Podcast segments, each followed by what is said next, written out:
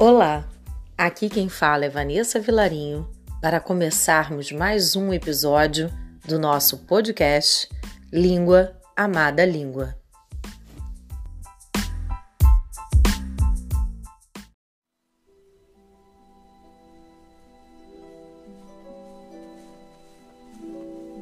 E foi então que, depois de caminhar muito por areia, pedras e neve, a raposa apareceu.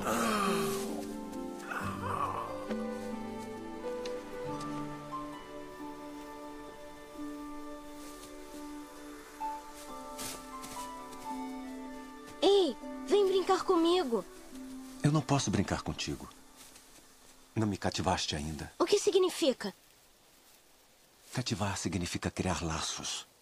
Para mim, Tu não és ainda senão um garoto inteiramente igual a cem mil outros garotos. E eu não tenho necessidade de ti.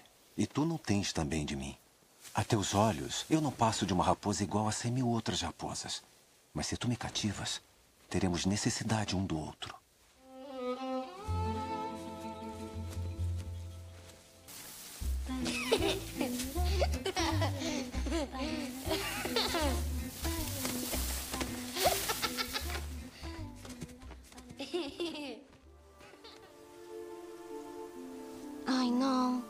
chorar. O meu cativar não lhe serviu de nada. Vou lhe deixar um segredo de presente. Só se vê bem com o coração. O essencial é invisível para os olhos.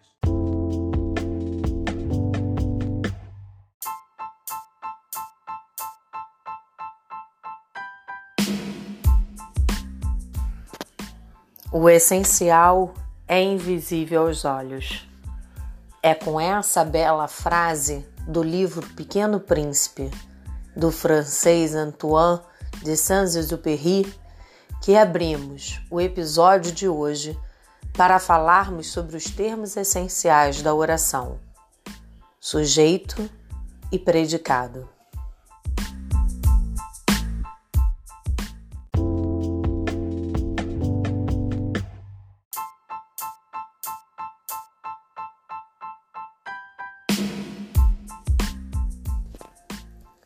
O sujeito é o termo da oração responsável por realizar ou sofrer uma ação ou estado.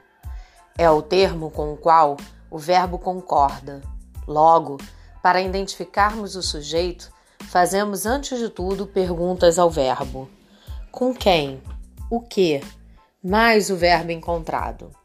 Exemplo: o essencial é invisível aos olhos. É verbo ser. O que é invisível aos olhos? O essencial. Descobrimos assim o sujeito. Neste caso, é simples, mesmo sendo composto por mais de uma palavra.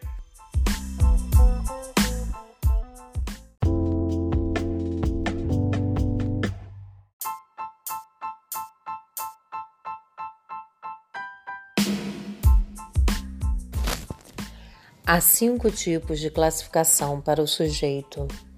Quando determinados, ou seja, quando explícitos, eles podem ser simples ou compostos.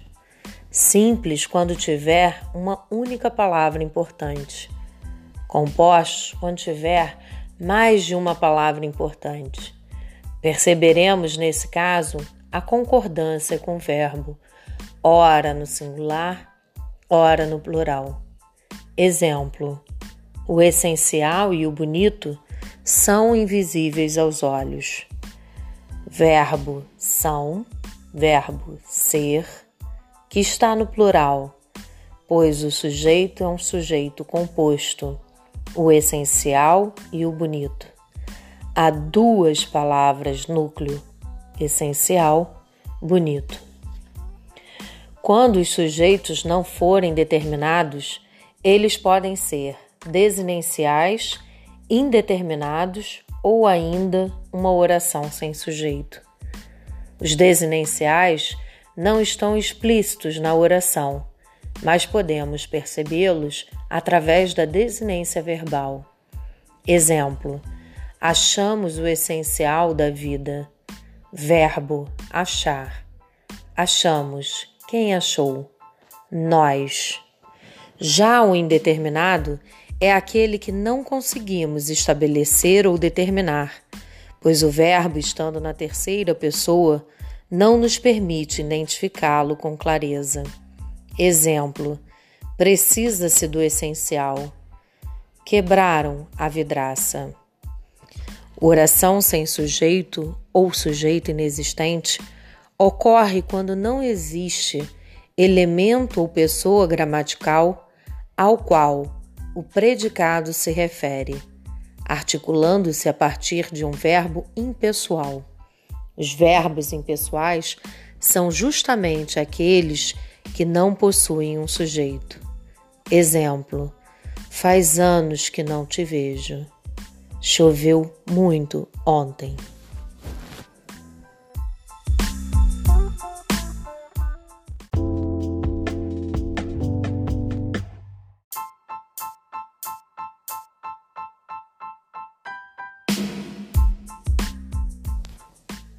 Predicado é o que se afirma ou se nega a respeito do sujeito da oração.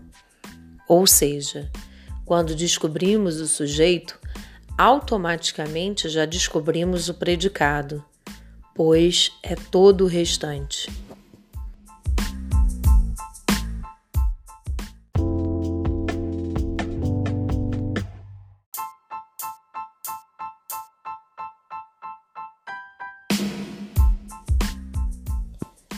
Há três tipos de predicado: verbal, nominal e verbo nominal. O verbal, como o próprio nome diz, possui obrigatoriamente um verbo, o qual é o núcleo do predicado. Esse verbo nós chamamos de nocional, ou seja, aquele que demonstra uma ação. Exemplo: eles brincavam todos os dias. No predicado nominal, o núcleo do predicado é um nome, o qual exerce a função de predicativo do sujeito, ou seja, ele dá significado, atributo ou uma característica ao sujeito. Exemplo: ele estava cansado Reparem que o verbo estar nessa oração significa um estado, o estado de estar cansado.